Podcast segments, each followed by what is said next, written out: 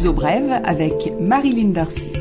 Bonjour et bienvenue dans ce nouveau numéro de Luso Brève consacré à la situation du coronavirus au Portugal, une fois de plus. Le Parlement portugais a décidé de prolonger jusqu'au 2 mai l'état d'urgence en vigueur. Depuis le 19 mars, le président de la République, Marcelo Rebelo de Sousa, et le premier ministre Antonio Costa avaient donné leur accord pour une prolongation après avoir entendu les spécialistes de la santé et les représentants du secteur économique.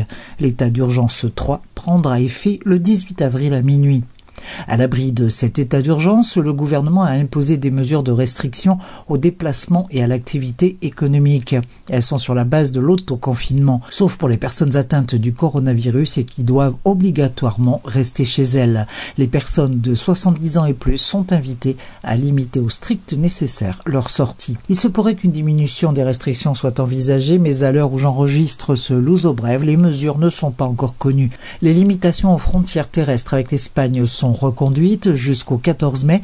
La décision a été prise pour la première fois le 16 mars dernier.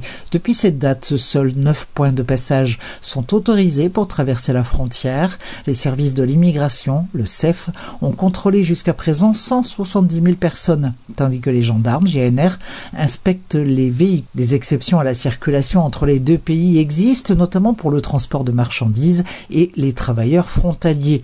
Les résidents dans l'autre pays peuvent également circuler, ainsi que les personnes en cas de regroupement familial. Attention, seuls les liens de parenté au premier degré sont pris en compte, conjoints, enfants et grands-parents.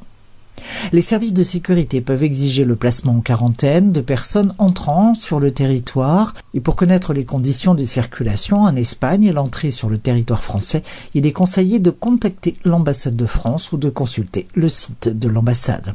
Des documents sont obligatoires et vous pouvez vous les procurer sur pt.ambafrance.org. Il est recommandé de limiter au maximum ces déplacements. Précision, on peut voyager par avion, les aéroports portugais fonctionnent, toutefois l'activité fonctionne au ralenti. Il est recommandé de contacter les compagnies aériennes pour confirmer le maintien d'un vol et cela jusqu'au dernier moment. Le décret loi le plus récent concernant le chômage technique ou partiel au Portugal interdit les licenciements. Les entreprises qui adhèrent au système mis en place à titre exceptionnel ne peuvent pas rompre les contrats de travail. La démarche est intéressante car elle permet d'obtenir le paiement d'une partie du salaire des travailleurs amputé d'un tiers. Des deux tiers restants, la sécurité sociale prend en charge 70%. Le statut permet aussi d'être dispensé des cotisations sociales.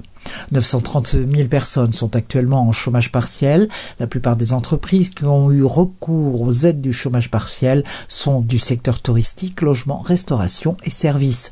La crise du coronavirus a une influence sur le taux de chômage qui a augmenté au cours du dernier mois. On enregistre 35 000 personnes de plus inscrites à l'IUFP, l'Institut de l'emploi.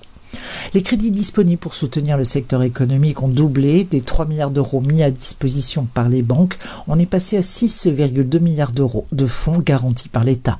La ligne de crédit d'aide à l'activité économique passe de 1,5 à 4,5 milliards et va concerner un éventail plus large de secteurs pourront désormais en bénéficier l'agriculture, les industries de transformation, les secteurs d'électricité et eau, la construction et le commerce, les réparations automobiles, les transports, l'information, l'éducation, l'immobilier, le consulting, la santé, les arts et l'administration. Jusque-là pouvaient bénéficier de ces crédits uniquement le textile, la chaussure, la filière bois et les extractions.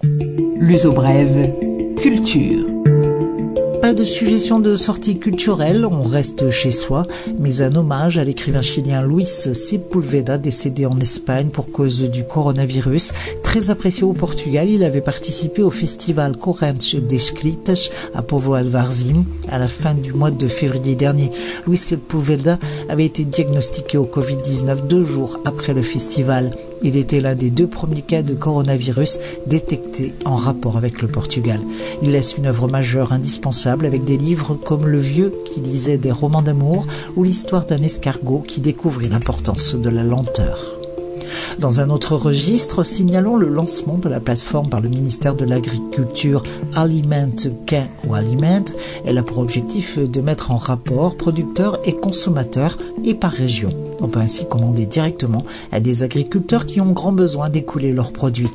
Ça s'appelle donc Aliment Quin ou Aliment, alimenter qui vous alimente, accessible sur le net www.alimentquin ou alimenta.pt.